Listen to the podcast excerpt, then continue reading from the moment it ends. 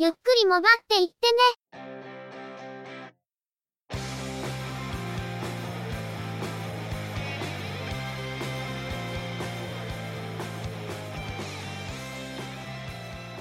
モバイル、通信、IT 関連のニュースや話題などを取り上げて、中の人なりの意見や感想を述べてみたり、製品レビューまがいのことをしてみたり、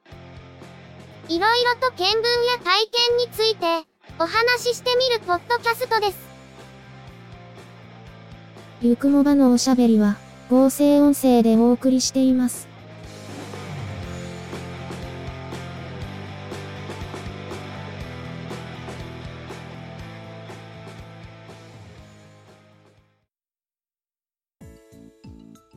ゆくもば、第190回です。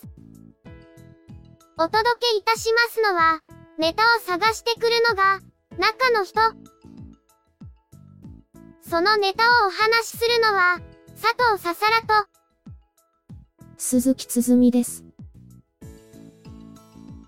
まもなく2017年が終わるというところですが、前回もお話ししていたように、中の人はプラモデル制作に時間を費やしてるみたいですね。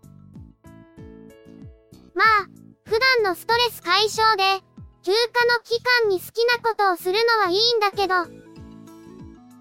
3時間ぶっ続けで作業をしていて、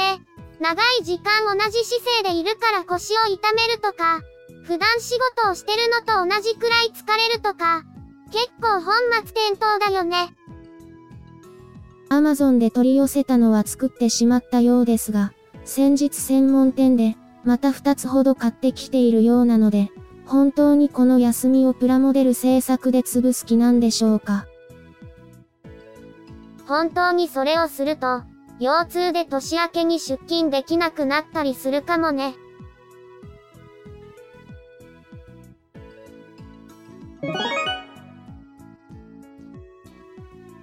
それでは、今回のニュース、と、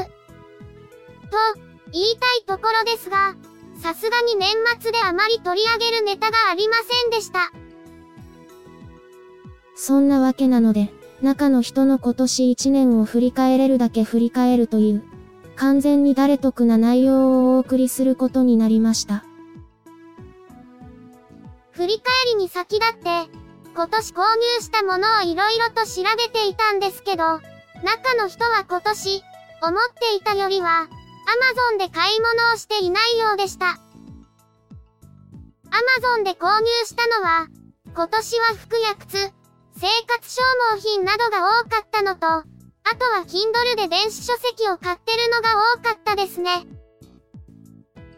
Kindle での電子書籍の購入は、昨年くらいから増えてきていましたが、今年はコミックはほとんど電子書籍で買っていましたね。それはともかく、ガジェットの購入ペースが落ちたわけではないという。パソコンは、シャオミのマイノートブックエアーとか、富士通のライフブック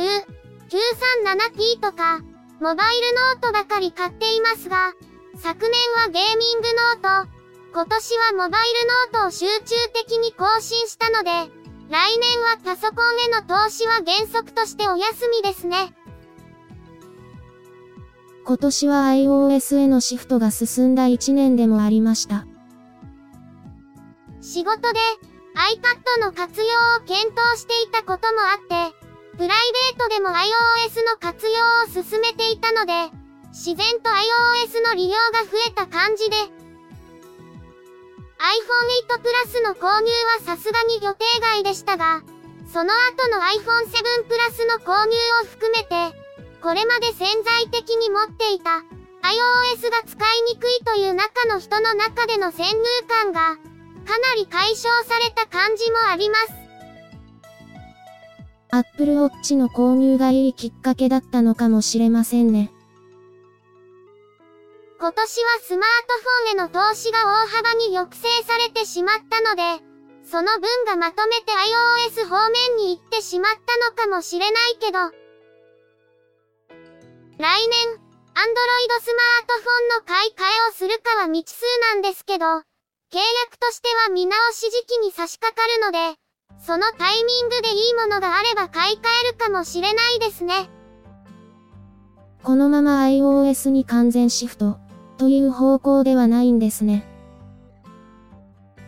あとは中の人の個人的な活動についてですが、今年は個人的な旅行もあまりしませんでしたね。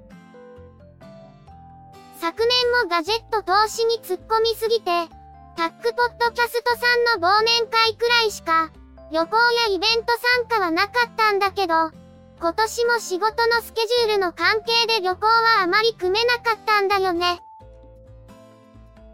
ただ、今年は10月に augm 大阪に参加させていただいて、なんとか引きこもりの1年にはならずに済んだ感じで。その説は皆様に大変お世話になりました。今年は、中の人の個人的な活動を見直していくつもりだったのが、色々と機会を逸して、あまり新しいことに手を出したりはできなかった感じがあります。5月の連休の時のセカンドライフへの再参入が唯一の変化という感じですけど、こちらも最近は停滞気味ですね。仕事の都合とか、体調の問題とかでアクセスできないのが続いたりもしたので、こちらについてはちょっと仕切り直しをしなきゃいけないなと思ってるけど、あ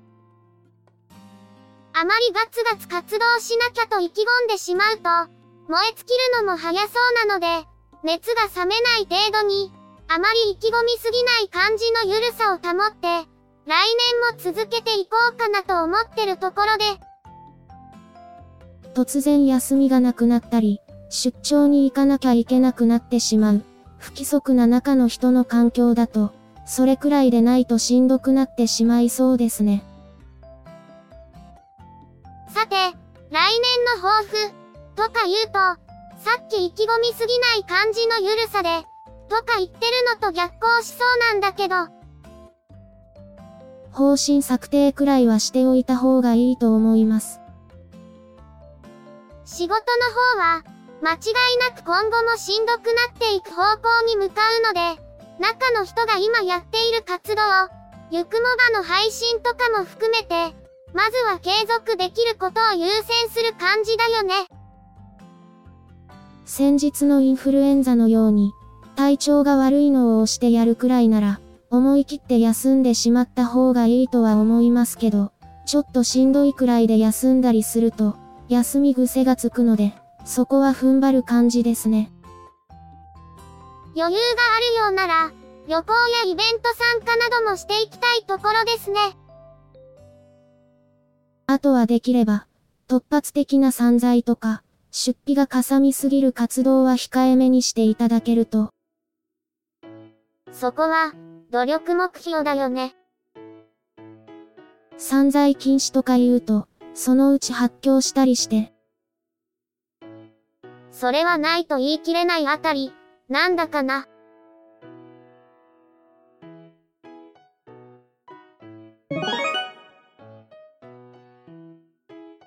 ということで、そろそろ今年最後のポッドキャストを終えようと思うんですが。30日には公開しなきゃ、とか言ってて、結局31日までずれ込んでしまったわけで。中の人のことなので、想定内です。それはそうと、今回でとうとう190回に到達したわけです。つまり、200回まであと10回なわけですよ。今年の3月末で、ゆくもばはついに5年目に突入するわけですけど、その前に、ナンバリングタイトルとしてはとうとう200回に到達です。来年はいろいろと節目の年になるので、中の人もちゃんとしてほしいところですね。なんだかんだ言っても、中の人はあまり例年と変わらない一年を過ごしそうですけどね。ということで、皆様、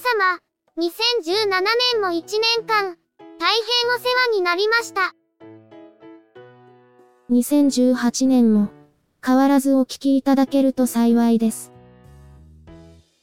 2018年の配信は、1月7日から早速行うつもりですが、毎年のごとく、新年早々の配信はネタに困る感じです。中の人も何か考えてるでしょうから、あまり期待せずにお待ちいただければ幸いです。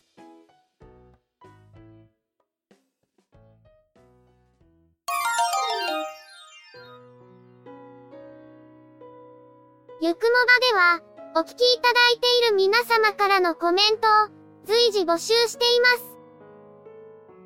iTunes や iOS のポッドキャストアプリからのコメント投稿、Twitter のアカウントへのリプライやハッシュタグをつけたツイート、配信ブログ、告知ブログへのコメントなど、いくつかコメントをいただける手段を用意しています。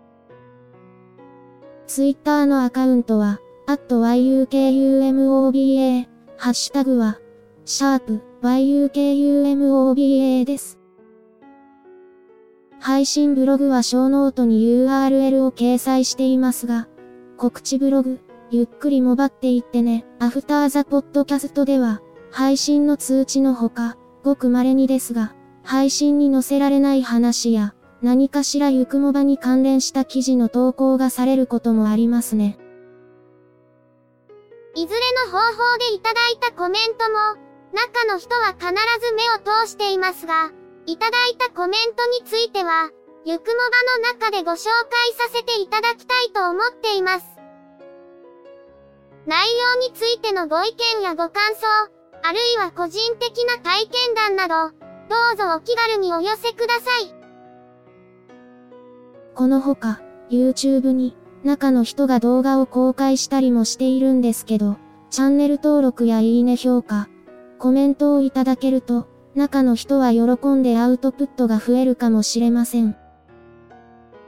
チャンネルやプレイリストへのリンクは、 show note をご覧ください。それでは、今回はこの辺りで失礼させていただきます。また次回。皆様のお耳にかかれますように。ゆっくりもばっていってねは、合成音声の制作に、チェビオ、クリエイティブスタジオを使用しています。構成、編集、その他もろもろ一切が地裁、中の人、AKA、ハイマウント。声は主に、佐藤ささらと、鈴木つづみでお送りいたしました。